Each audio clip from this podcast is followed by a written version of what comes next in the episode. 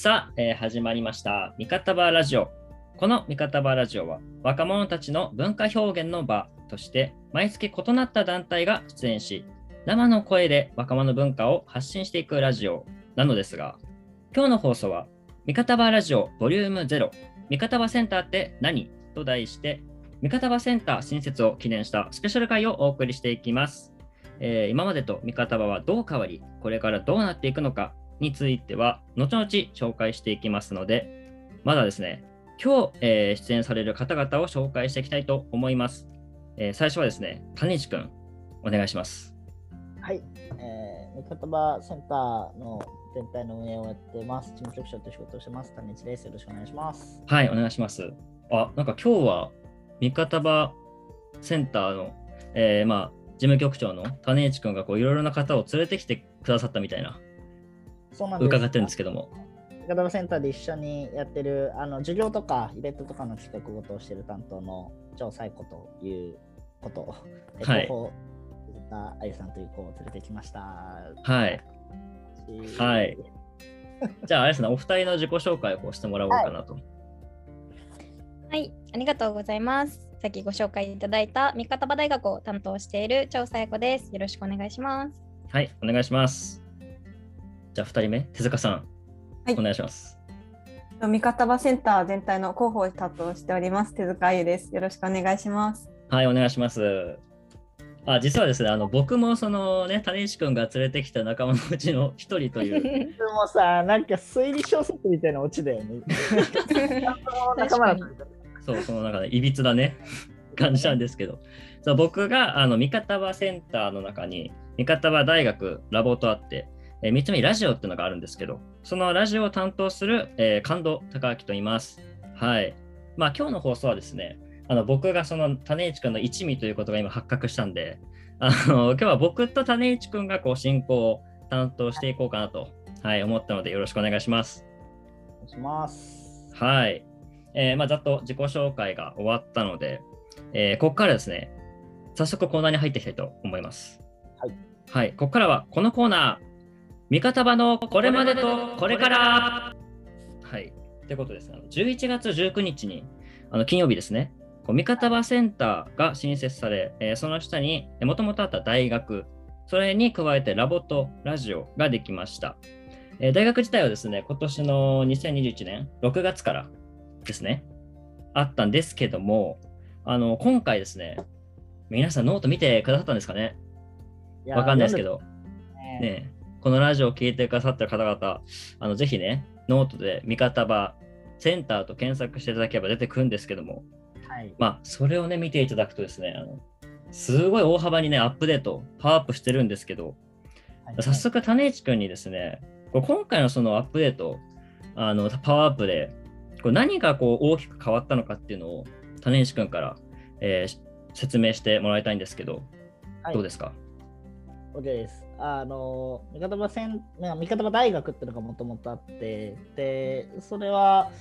えっと、今年の6月からスタートして、えー、4ヶ月くらいずっとやってきたんですけど、あ僕とサイコ中心にやってきていて、えーまあ、毎月月1くらいで、最初の月はもうコミュニティ、次の月デザイン、その次経営、その次宇宙みたいな感じで、まあ、月1くらいのテーマの頻度で、まあ、授業をやってきましたと。大体やった授業、放送した授業会は、い大体、えっ、と、何本、え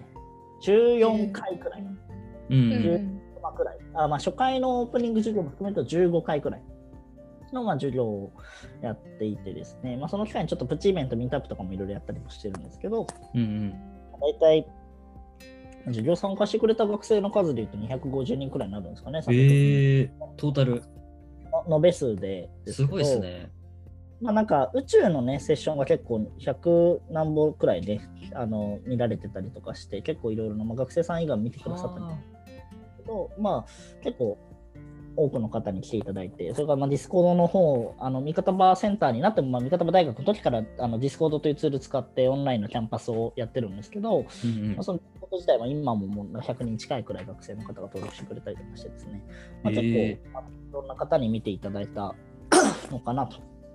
いう感じでやってたんですけど、まあ、あの、もともとその、味方場というプロジェクト、あの、味方場大学も含めてですけど、この僕らがやってるプロジェクトって、あの、なんか、あのリリースだけ見てる人からすると、なんかある日突然始まったみたいな感じなんですよね。突然なんか、おー大学やりますみたいな。ドゥンみたいな感じなんですけど、うん実は放送自体は、えー、ともう1年前、11月、本当にこの1年前くらいから、のまあ、僕の会社、僕、レンカコタンって会社も自分でやってるんですけど、そっちの会社に相談が来て、一緒にもう1年くらいずっと悩みながら作り続けてきたプロジェクトで、ーうん。えっと、片場センターを運営している一般社団法人北海道競争デザイン機構ってところの、まあ、代表理事にあたる方が、まあ、その、もともと教育関係のお仕事をされてたんですけど、まあなんかその、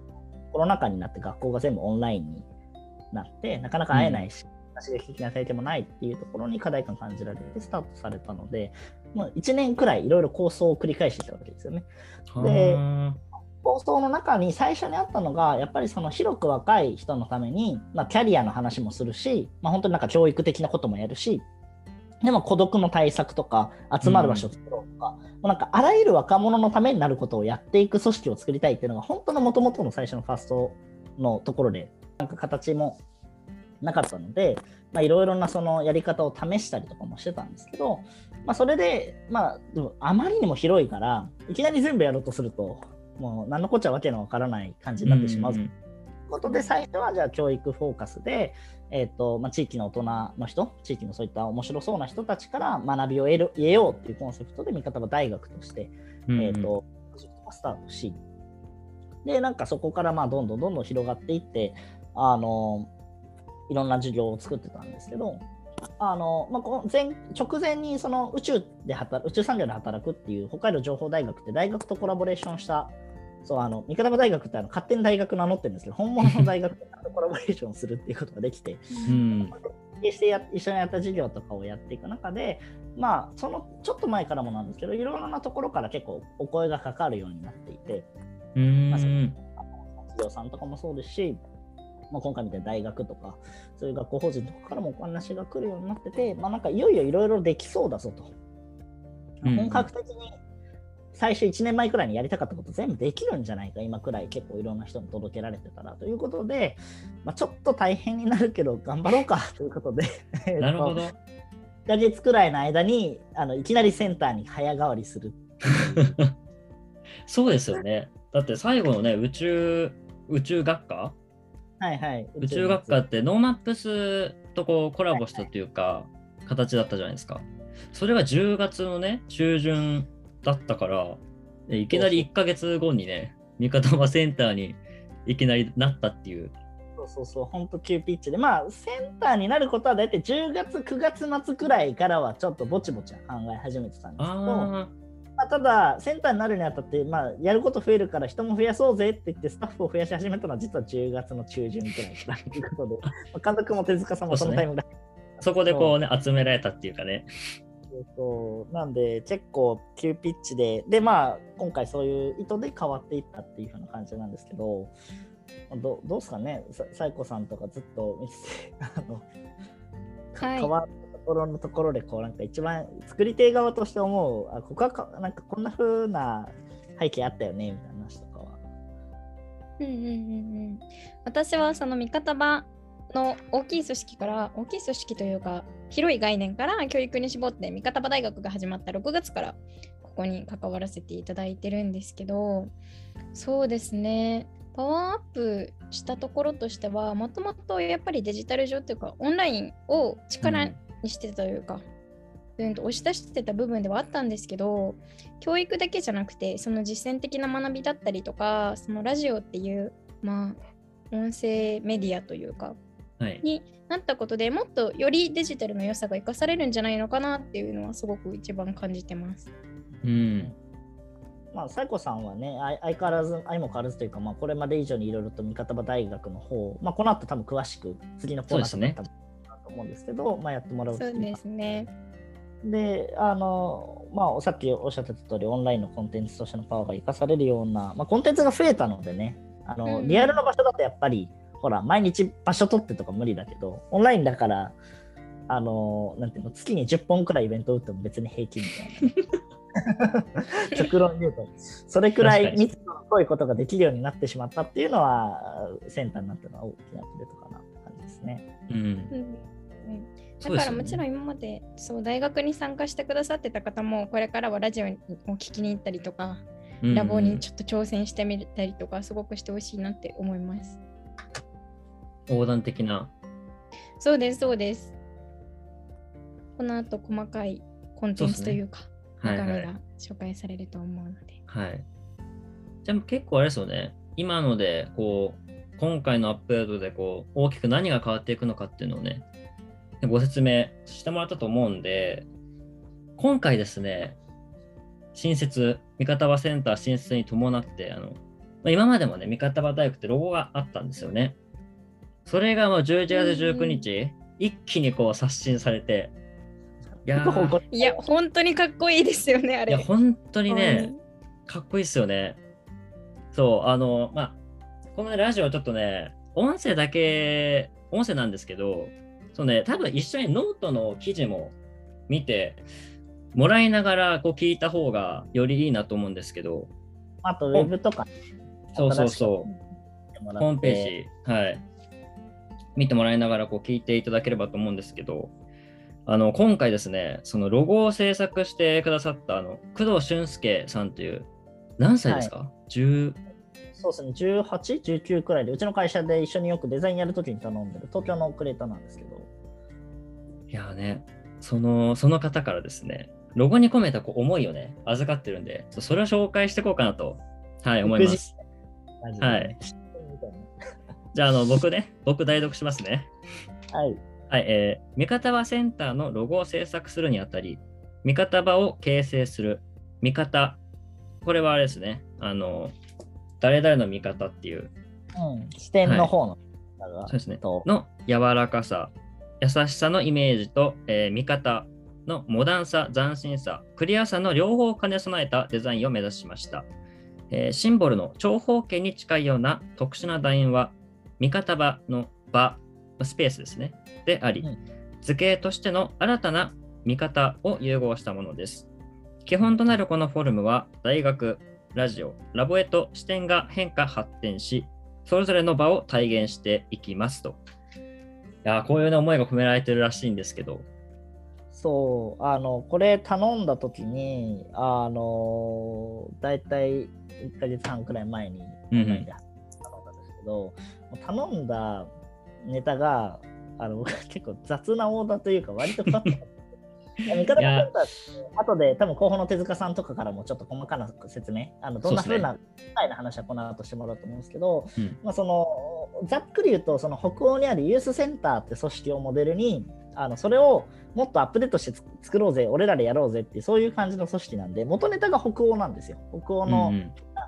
スウェーデンとかノルウェーとかそっちの方の国なんでだからそっちの国っぽいデザインにしてほしいと使うロゴとか 色とか、うんとかもそっちっぽくしてくれって言って1週間後に今のほぼロロゴの原型とあんまり変わらない仮提案が上がってきたんですよ。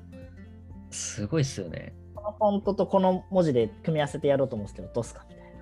一発であそれでいいっすねってなったんで実はビジュアルはもうリリースのだいぶ前にもうもうほぼほぼ本決まりしてたっていうくらい早くてうーん。マジで制作期間めっちゃ早早く終わったロゴですねあれこれはね。いやー、すごいよな。そのね、なんか、めちゃくちゃ大雑把な、こう、ぶん投げた球、なんかどこに飛んだかいいか分かっ分かってない球をこうバッて受け取って、ちゃんと返球するっていう。そうね、いや、工藤さんとね、僕ね、お会ったことないんでね、ぜひもう会って直接、いや、あのロゴマジでいいですって言いたいぐらい。ね本当に。いやいや本当にすごい。彼はまあ美大生なので、まあ、彼も学生ではあるあそうなんか美大でやっ培ってるこの学びをフルでね、生かしてもらって、やっぱり味方場っぽい感じにしてもらったのも本当ありがたいですよね。ー、うん。なるほど今。回ので全部アイコンも変わりましたもんね。そう、んノートもツイッターもアイコンも全部変わって、雰囲気がねえでも、ウェブが一番見てほしいな。なですって、皆さん。ツイッターのリンクから飛べるので、あ、もう、そうですねぜひ。手塚さん的に一番推しで見てほしいのはどこですか？広報的。あの媒体。方法的に。そう、いろいろあるけど。えー、いや、やっぱウェブですかね。やっぱウェブに来てほしいということなので。ウェブ、はい。ぜひリンク飛んでください。はい。ぜひね、ウェブを見ながら、このラジオをね、聞いていただければなと。あれですか、味方場センターってカタカナ？それとも、えー、アルファベットで調べたらこう出てくるんですか？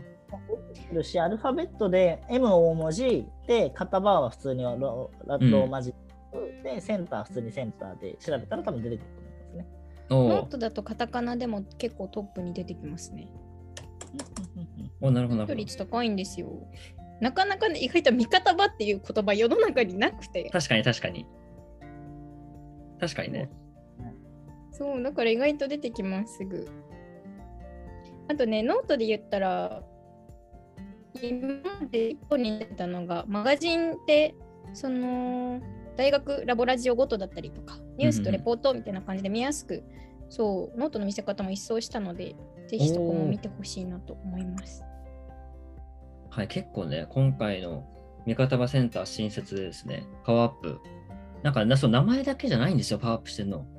いろんなものがこうパワーアップしてるんでね。ぜひ、ね、リンゴをたどっていくとね、謎解きかのようにいろんなところが変わってってるので。そうですね。はい、そこら辺もね、こう楽しみながら、見ていきながら、えー、味方はセンターっていうのをね、あの知っていただけたらなと思います。はい、じゃあここまでですね、あの味方場がこうこれまでとこれからということで、えー、どう変わっていったかっていうのをね、えー、ざっとご説明したのでですね、ここからはですね、味方場センターのこうもっと深くご知っていこうということで、このコーナー、味方場センターの中身を知ろう。はい、今回ね、新設されるセンターの元にはですね、え大学の他にラボラジオと3部門がこう新設されるんですね。なので、えっと、それぞれですね、こうどういう部門なのかっていうのと、どういう人に使ってこう知ってほしいのかと、あとこう何を、えどう変えるのかっていうね、その味方場センター結局パワーアップしたけど、結局何すんねんっていう、その疑問を抱えてる方はね、もうぜひこっから聞いていただいて、あそういう風に変わるんだ、あじゃあ自分も参加してみようとか。っていうのをですね、この、えー、放送を聞いた後にこう思っていただければなと思うんですが、じゃまずね、谷市君からその味方はセンター、センターがこうどういうことをしていくのかっていうのをね、あの説明してもらえたらなと思います。そうですね。あのセンター全体の大きな役割としてはやっぱりあのこれはですね。僕は結構仕事とかで若い人向けの教育の授業とか一緒に作ってたりするんですけど、はい、いろいろいいプログラムいっぱいあるんですよ。行政がやってるのもあって、うん、あの企業がやってるのも含めて。ただやっぱり多いじゃないですか。どこに何やるかわからないじゃないですか、うん、で、知らないままし去ってくそう北海道みたいな でそれはいると思うんですよ。なのでセンター全体の役割としてやっぱそういったところとあの積極的に絡んでいく。あの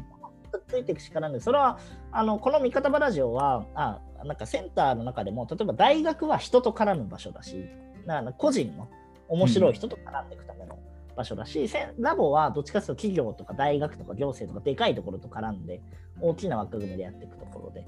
で逆にあのラジオは、まあ、あの僕ら今こうやってあの学生同士で若い子同士で話してますけど、うん、若者の団体？学生団体とかサークルとか。そういうところとどんどん刺さって絡んでいくための器なのでなんかセンター全体としてはもう至るところと絡むためのきっかけ作りをいっぱいするっていうのがまあセンター全体としてやるところですね。だからその行政がやってるプロジェクトと味方場センターでまず仲良くなって連携してなんかつなげれるようにしようとか、味方場センターの中のディスコードの中にいる人でこんなことやりたいって人いたら味方場センター経由してどこかにつなげようとか、みたいな。まあ、コネクションだったりとか、まあ、あとはその今回ラボと大学あのラボとラジオ出しましたけど、うん、実はまだまだ何かいろいろと増えそうな予感はしててですな。あの無限に授業は増えていく気がしなくもないので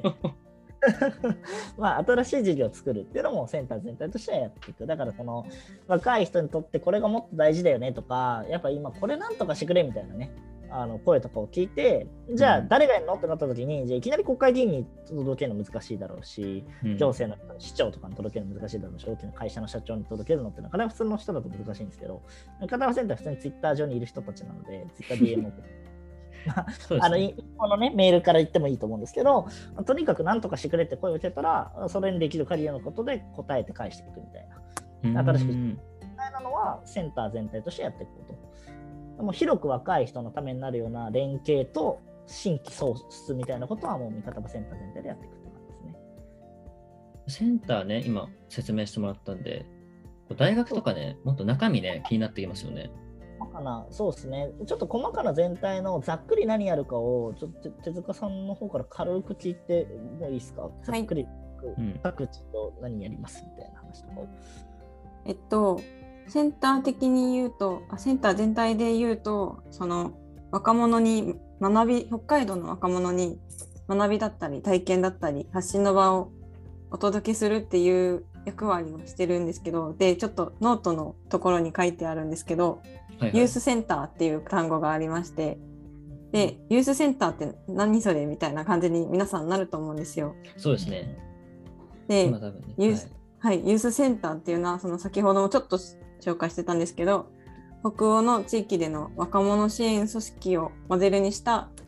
若者向けのコンテンツ情報プロジェクト集まる場所っていう風に定義してるんですけど、それを北海道に置き換えてっていうのが味方センターの役割になってます。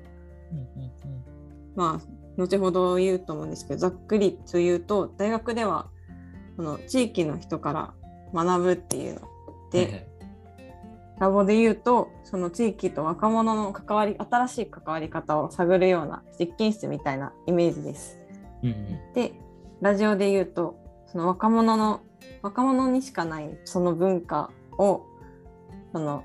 築き上げていってでそれを発信するっていうコミュニティメディアになっています。なんでまあざっくりとそんななんか教育とかあの実験とかやってるんですけどそうなんですよ伝わりました、手塚さん、ちょっと緊張気味ですね。緊張してます。すいません。ラジオ慣れしてないんです。そうあだラジオはこのトーンでやっていくコンテンツですもんね。はいそうそう そうですよ。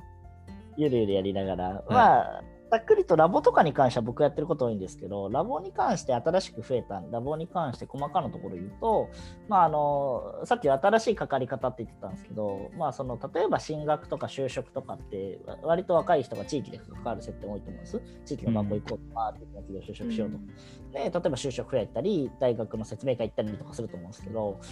まあ、なんかもっとそれって面白くできるんじゃないのっていうのが、まあ、味方バラボ自体が投げかけてる問いで、面白くっていうのは、例えば生きやすいとかもそうだし、関わりやすい、まあ、もっと学生にとってプラスになるようにできるんじゃないのってことは結構思っていて、なんで、味方バラボの、まあ、メインのコンテンツとしては、働くシリーズって呼んでるんですけど、まあ、〇〇業界で働くってよくあのあるじゃないですか、あのキャリアセンターとか、うんうん。就職相談課とかが、なんか毎月やってるじゃないですか、なんか。あの、デザイナーになりたい人必見みたいな、なんかあるじゃん。はいはいはい。であれを味方場センターっぽくやると何になるかっていうと、働くシリーズってやつなんですけど、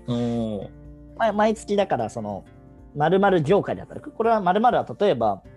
今予定してるのだと教育とか、うんうん地域ビジネスとか、まあいろいろあるんですけど、なんかそういう業界で働いてる人たちを、なんかその、〇〇で働くっていうと結構例えば教育だったら分かりやすいんですけど学校とかがイメージつくじゃないですかそうですね。うん学校の先生うん。けどなんか割とあのー学校の先生以外の進路もあるよねっていうのは結構最近あるよねっていう人が多くて、うんうんうん例えば NPO であの作りましたでもいいし、ベンチャーで、普通に、まあ、エエドテエドテックとかっていう言葉もありますけど、あの教育をするあの民間の教育の会社を作りましたみたいな人もいっぱいいるという感じで、めっちゃ多角化してるので、あの教育に行きたいんだけど悩んでますっていう人の大体は割とみんな、いや、なんか先生じゃねえんだよな、俺のやりたいことって思ってる人も多いはずなんですよね。ああ。先生でできんのかな、俺のやりたいことみたいな。うんうんっていう人が多いと思うんで、あの、任せてください、味方場ラボの方でチョイスしてですね、あの、例えば教育だったら今考えてるのとかだと、あ例えばあのベンチャーと NPO と公教育それぞれからゲストをお呼びし、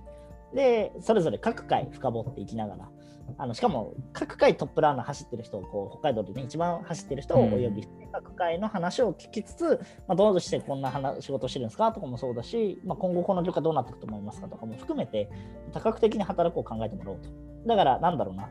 あのこの業界行っとけみたいな話じゃなくて、惑わせていくみたいな。こう話して、なるほど顧客めっちゃいいよって話をしたら、翌日に NPO めっちゃいいよって話が飛んでくるみたいな、そういうですね、結構ちょっとあのあっちに行ってこっちに行ってって揺さぶるようなコンテンツを毎月やっていくと。はラボでやっていくことですね。だからと大きいやつとかだと、ラボはもっといろいろやっていくんですけど、まあ、インターンとかも今ちょっと準備してて、早速リリースして、なんかその日にインターンの連携できませんか？みたいな話がちょっと、ちょっとなんか盛りこ盛り込んできそうだったので、ちょっと面白いインターンができそうだよとかっていうのがあったりとか、あとはなんか、あのー、2月にですね、今予定してるのと、まあ、ちょっと変わった、あの北海道であの伸びていく業界しか集めんっていう、伸びていく業界だけが集まる就職就職フェアとかね、へえ。いうもうゴリゴリな人たちしかいませんみたいな就職フェアとかを北海道の会社で開いたりみたいなことをちょっと画策してたりするですね、企みまくってるところなので、なるほど、なるほど。あったら送ってくださいみたいな感じがラボでやってます。なるほど。そうか、なるほど。じゃあ一つの業界をこういろんなこう目で、いろんな視点でこう見れるっていう、それこそ見方分のあれですよね。見方、いろんな見方でこう見ていくことができるっていう感じですよね。感じです。そんなコンテンツをね、ゴリゴリゴリゴリ作って準備をしているって感じで。で、あと大学もアップデートするんですけど、さこさんの方から各大学どんな風なこと考えてるかとかいいですか？はい。大学は今までもあったところなんですけど、今回アップデートすることとしては、まあ、今までも大事にしてきたその地域の人から学ぶだったりとか学校とかでそのマニュアル化というか体系化された知識だけじゃなくてその人だったりとか環境だったりとか実はその地域だったりに埋もれてるものから学ぶっていう、まあ、オルタナティブな学びの場って三方場大学は言ってるんですけどそこを改めて一新しようということで具体的にね始まるコンテンツ本当に一番私が推したいシリーズなんですけどこれは気になりますね。一押しの。題して人図鑑人図鑑シリーズというものが始まりましてはいはいはい。そう何度も今人地域の人地域プレイヤーみたいな言葉が出てきたと思いますしノートにも地域のとか現役のプレイヤーみたいな言葉って多分読んでたら出てくると思うんですけどうんうんその、うん、と地域の人が今までどんな人生選択をして今に至るのかっていう部分にすごく、えー、とフォーカスした授業を取り上げようかなと思っていてなんか今今何をやったかとか。今までどんなすごいことをしたかっていうことじゃなくてその何か選択のきっかけだったりとかその何かをした中で思ったこと感じたこと経験したことその、まあ、講師として来ていただく方だから語れることについて聞いていこうという、あのー人図鑑シリーズっていうのを始めようと思ってまして。今まで通りまあなんかいろんな業界だったりとかいろんなジャンルいろんな地域の方から呼ぼうと思ってるんですけどはいはい。今後ねまた近くでリリースお知らせするもので言えばクリエイターさんだったりとかいろんな、まあ、世界だったり国だったりに行きながらお仕事をしてる経営者の方だったりとかうーん。詳しくはノートをぜひ見てみてほしいです。あとは 手塚さん広報を担当していただいてるんですけどゴリゴリツイッターだったりとかノートからもお知らせを出しているのでこの人図鑑シリーズの詳細についてはまた後日ね発表があると思うので皆さん楽しみにしていてください。おお。あれですかね、多分ラボも大学もラジオも結構12月からこう本格的に稼働していくっていう感じですかね。うん、あのーこれ12月お祭りみたいになりますよね。マジでしわつってて、マジでやばくて、ちょっと、ちょっとやばいんですよ。あの、まわ、あなんだろうな。えっと、イベントはいっぱいあるんで、もう皆さんいっぱい来てほしいんですけど、は困ってるのは、回す人が足りないっていう。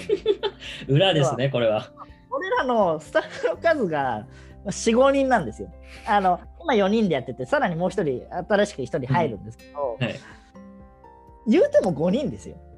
スタッフの数。あと、まあ、事務の方が1人、事務局で。6人。はい。6人全員イベント回すわけじゃないから、基本3人とかなんですよ、回すの。うん。で、1人多分ね、持ち回り3個とかあるんだよね。3個とか4個とかあって、そうなんかしかも12月だけでなんですよ。あれ、年末年始みたいな感じになってるんですよね。いや、まあ、本当に毎日何かありますので、見に来てください。あのそうですね。だから本当にな毎日多分ね、ツイッター開いてれば、あれた多分最低1回は見るんじゃないですか。マジでそう。いや、だってね、手塚さん毎日ツイートしてますもん。いや、はいもではいみたいな感じでツイートしてくれてます。はいう、だからね、どうか、あの、こうね、これ聞いてくださってる方、あのツイッター見て、ちょっとうざいなとか思わないでくださいね。あの、ミュートとかしないでくださいね。今日もいるなーくらいでそうそうそうそういいので。だって、ねラジオは来月1本あって、で、ラボが多分ね、うまくいくと4本とか。おー、で、多分ら大学も3、4本だよね。3本、4本。3、4本ある予定です。まあなんで毎週、1本くらい。もう多分ね、毎週2個。毎週2個。週2個。いや、だかえっと、毎週木曜っすもんね。そうですね。で、うん、毎月、第1、第3ですね。そう。2, 2本なんで、多分ね、ま、毎週2個とか、ななので週に3本あるとか。ね、週に2、3個あるし、こんなことするよと、今これしてるよと、こんなことしたよがあるので、だいぶ盛り上がる気がする。そうですね。ねだからね、まあ、大体多分、進路とかキャリアの話が多いんで、自分のなんか興味あるところを選んでいってくれたらいいと思います。うんうん。だからぜひね、僕たちもあの、しわすってるんで、皆さんもしわすってください。いや、そうですよ。しわすってくださいっていうのもあれだけど、まあ、楽しんで、あのね、今年最後で、2021年最後ですから、最後くらいちょっとみんなで楽しくわちゃわちゃ終わりましょうということそうですね。そうですね。まあ、はい手塚さんはその候補やるの私なんだけどなっていう顔でこう、いやいやいや、悔しすぎてごめんなさいっていう。毎日お祭りにしましょはい。頑張りましょう。う。で、あれですよね、皆さん忘れてないですよね。味方はラジオの説明まだなんですよ。そっか、ララジオはちなみにじ12月何やるんですか？12月はですね、あの、まあ、ボリューム1、あの、はいノースさんにこうあ出ていただいて、はいはいはい。そう、さっき、あの、種市くんが、その味方はセンターは、その至るところとこうつながって、で、皆さんにこうきっかけ作りの場としてこう機能するって言ってたと思うんですけど、その味方はラジオもですね、あまあ、味方はラジオを簡単に言うと、あの若者文化がこう集う場なんですよ。うん。若者文化っていうのは、まあ、若者がこう主体となって、えー行っているこう文化がいろいろあると思うんですけど、それらがこう一堂に声という形でこう集う場っていうのが味方場ラジオなんですよね。で、えー、味方場ラジオ、こう冬、春、秋、ん？合ってる？冬、春、夏、秋か。冬、春、夏、秋って、あの4シーズン、4クールやって、クールごとにこうワンテーマ決めてまして、味方場ラジオ冬っていうのが12月から始まるんですけど、そのテーマがですね、あのきっかけ作りなんですよ。あ、なるほど。と、てか、ちゃんとクールで分かれてるの、偉いっすよね。なんかちゃんとラジオ。お褒めの言葉いただきましたけども。そう、あの事務局長ですけど、あの細かなところは各担当に任せてるので、ラジオに関しては監督君がやってるっていそうそうです。ね。だからそう、ワンそう1クールにつき必ず1テーマが決まってて、そのテーマに沿った団体が、えーワンクールにつき3つこう出てくださるんですよね。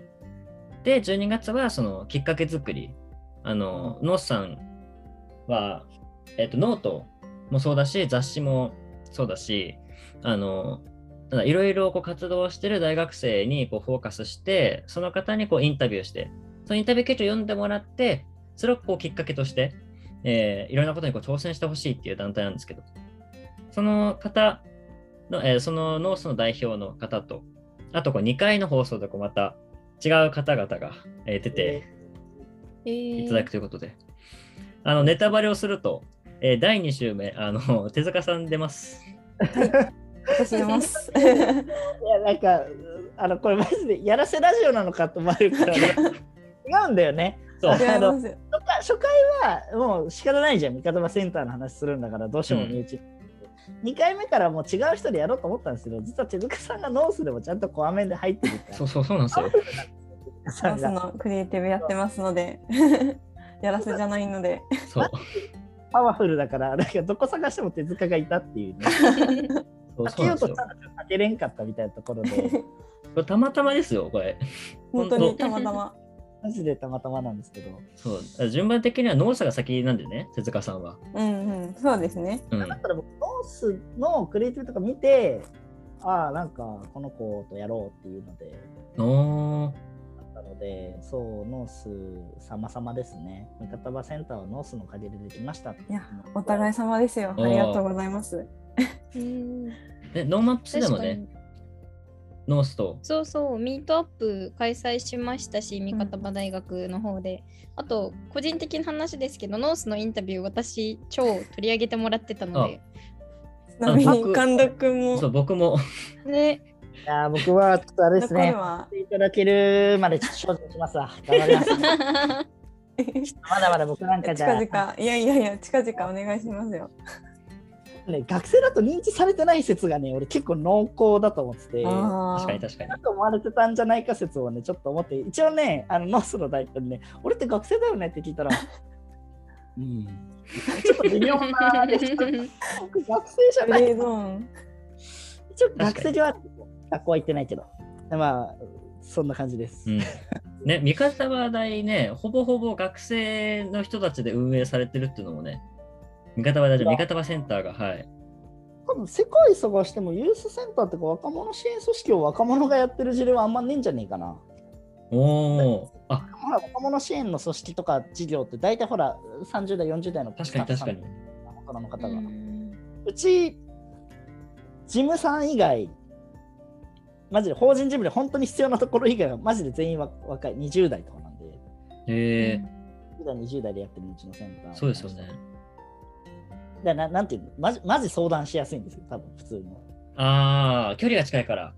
そういやすいませんとか言わなくていいじゃないだって手塚さんにさ本当すいませんあのちょっと相談なんですけどってならんくない？ちょちょっとさみたいな 手塚関わってるさちょっとセンターのさこれちょっと興味あるんだよねって聞けばいいじゃないですかうん。んうんうんめっちゃ聞いてほしいですよね、各部署。この中で多分すいませんってなるの俺くらいだと思うんですよね ね、学生で認知されてないですからね。学生って認知されてないそれ以外の方はみんな学生なのでもうみんなおい、カナパみたいな、俺ラジオ出してよみたいな話ができるはず。いや、そう、だから、いつでも DM 開放してますよ。みんな。ねうん。っていうのも強みなので、もうぜひ気軽にコラボしてくださいって感じですね。そうですね。はい。じゃあ、ということでですね、ここまでで、あの、三方はセンターのこの中身、結構し知れたんじゃないか。だって、裏事情もね、マ ンマンパワーが足りてないみたいな裏事情もあの聞けたんで、多分三方はセンターはじめ、こう、ラボ、大学、えーラジオと、えー中身をこう知れたと思うので、最後にですね、あの、三方はセンターがこう目指す未来っていうのを聞いていきたいなと思うんです。でそもそもですね、あの三方場センター、これ、設立にはこうどういった背景があったのかなっていうのを、まあ、最初の方、ちょっと冒頭説明してもらったと思うんですけど、またこう改めて。まあまあ、なんかい意図ですよ、狙いみたいな。そうですねはい。狙いは、なんでしょうね。あなんか、味方のセンター自体は、なんだろう、デジタルのって言ってて、デジタルが売りなんですよ。要はオンラインでめっちゃ気軽に行けるし、いやそこ手塚さんとか釧路じゃないですか。うんそうっすよねで、今、ちょうど収録日に手塚さんは釧路からわざわざ札幌に どうしても行きたいイベントがあってこう来てるっていう感じらしいんですけど、うん。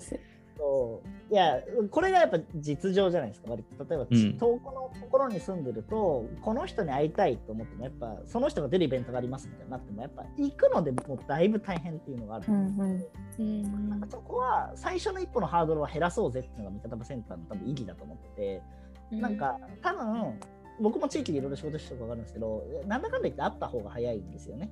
うんあった方が話も進むし、ただ、会う前に例えば知る段階とか、ちょっと自分が興味持ってるんだよねみたいな段階で、札幌と札幌以外の距離の人たちってすげえ多分格差があると思ってて、うん。道外まさにそうで、例えば僕結構味方場センターのターゲットにしてるのは北海道出身だったけど、大学で東京に行ってまた戻ってこようと思ってる人とかって、おお大学とか大学生でさ北海道戻ってきてさ仕事作ろうとか無理じゃないですかその知り合いいなかったら、うんうんうん。4年間もいなくてみたいな。もう空白ありまくりだしみたいな。うん。だからなんかそういう時に東京とかでオンラインでは結構会ったことがある人が例えば向こうに何人かいたらあなんか戻ろうってなった時とかに就職しようとか思った時にあオンラインであの説明会聞けたらあの企業行ってみようかなみたいなのができたりするじゃないですか。はいはい。っていう、初めの一歩の距離めっちゃ小さくしてえなっていうのが、そのせっかくコロナ禍でデジタルの中当たり前になったっていうのもあるので、そこはなんかうまく使いたいよねが味方場センター的な意義の一つで。うんうんもう一つはやっぱり、あの、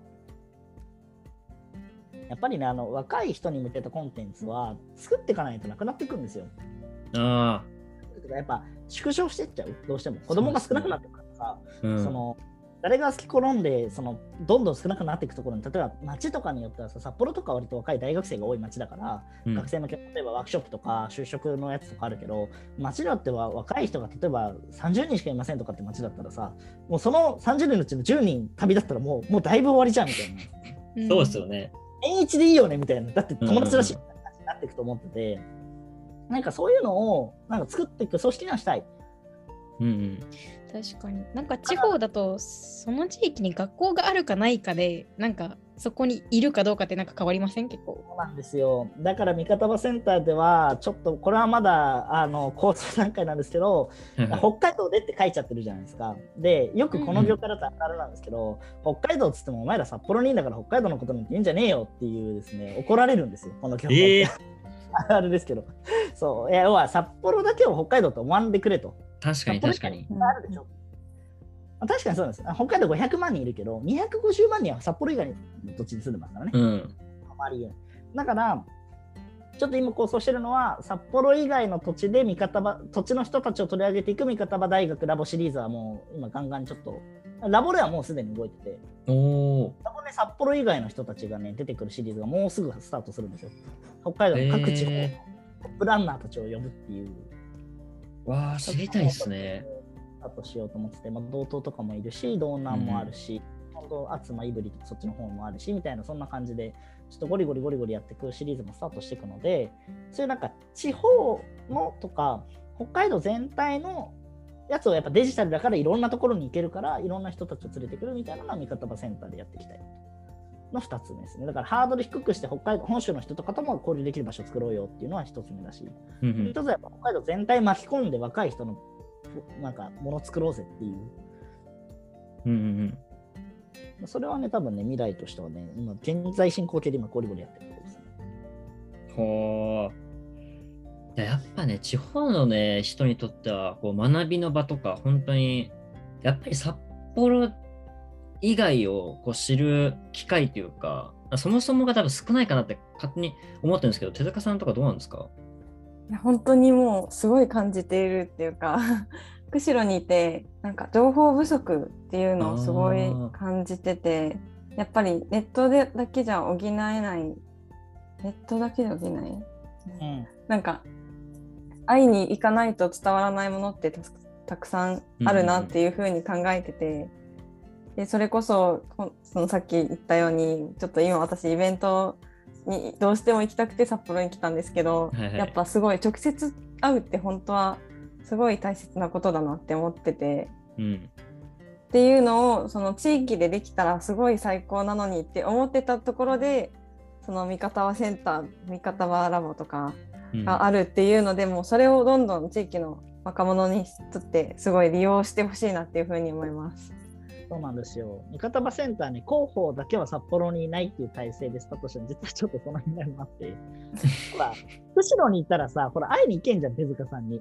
で、うん手塚さん経由で来れたりするわけじゃん。だからさ、なんだろう、全員これでメンバーが札幌だと、どうしようもない場合が結構あるじゃん。つながりが札幌に限定されちゃうんだよね。でもやっぱ、ここだけやっぱ、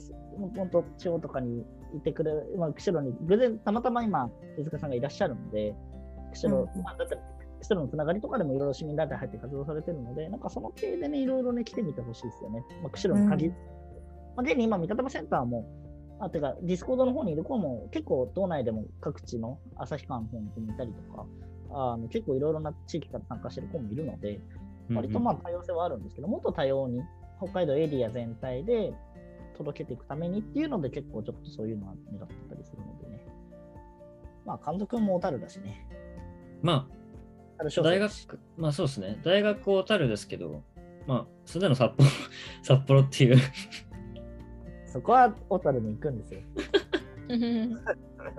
いやでも本当にねそう、ラジオでもやっぱり札幌だけのわ学生団体じゃなくて、本当にその地方の学生団体も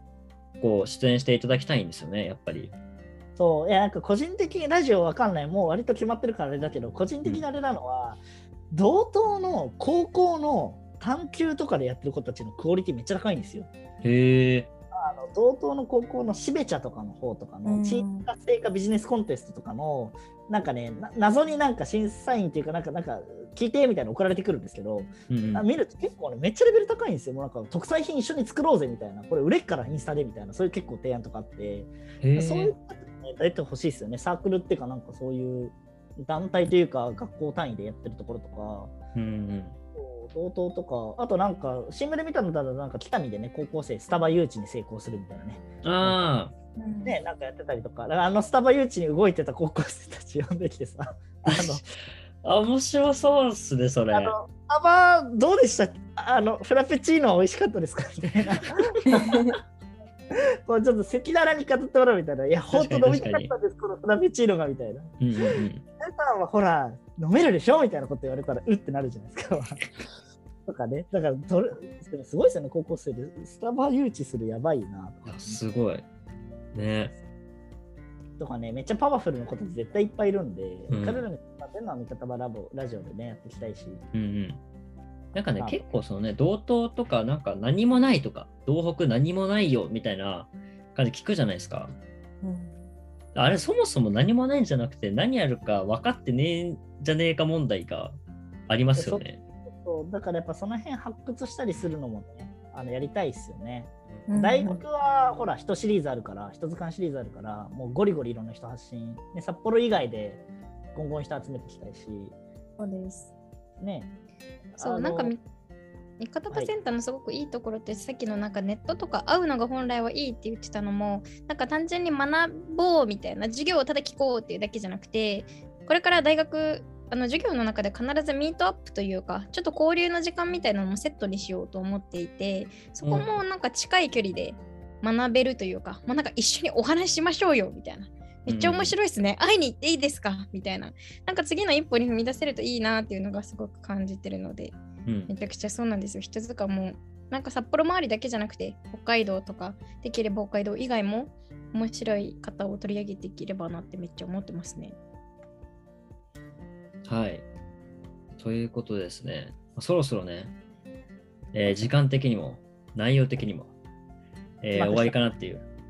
はい。感じなんですけど、なんか最後、種石君からなんか一言とかありますか？いや、もうそれは最後、広報の手塚さんから、おもう広報メッセージを最後に、あの、バシッと決めていただいて、お。緊張緊張しないで、緊張しないでください。えーっと、まあ、えっと、11月19日に三方場センターパワーアップっていうリリースをしたということで、えっと、今まで三方場大学だったのがセンターにパワーアップしたことで、かなり多くの方に届くようなコンテンツになってますので、えーと、SNS だとか、Twitter、Facebook、ノートなどで更新していくので、今後の企画企画など楽しみにしていてください。はい、ありがとうございます。なんか、あれですね、最後まで硬かったですね。申し訳ないっす。だからまあ、次、ね、オフィシャルメッセージだ。そうですね、オフィシャルメッセージということで、あの、次回ね、あの、はい。手塚さん、今日はね、味方場の広報として出てくださいましたけど、次、あの、手塚さんの声を聞きたい方は、あの、ノースの、え2回目の放送で手塚さんが、あのーね、次もしかすると硬いままかもしれないし、もっと緊張ほぐれてるかもしれないし。いや、これでさ、めっちゃ流暢にノースのこと喋ってたらあれだよね。なんかこう、あすいません。い えー、それどうしたらいいんだろう。や、喋ってていいでしょ。愛がね。うん。だから結構ね、そう、ラジオもね、あの、このラジオは今日は、その味方はセンターって何っていうね、題名だったんで、まあ、味方はセンターそのものを知る回でしたけど、あちょっとここから、あの、ここからね、来月からノースさんに出ていただくんで、こう継続してね、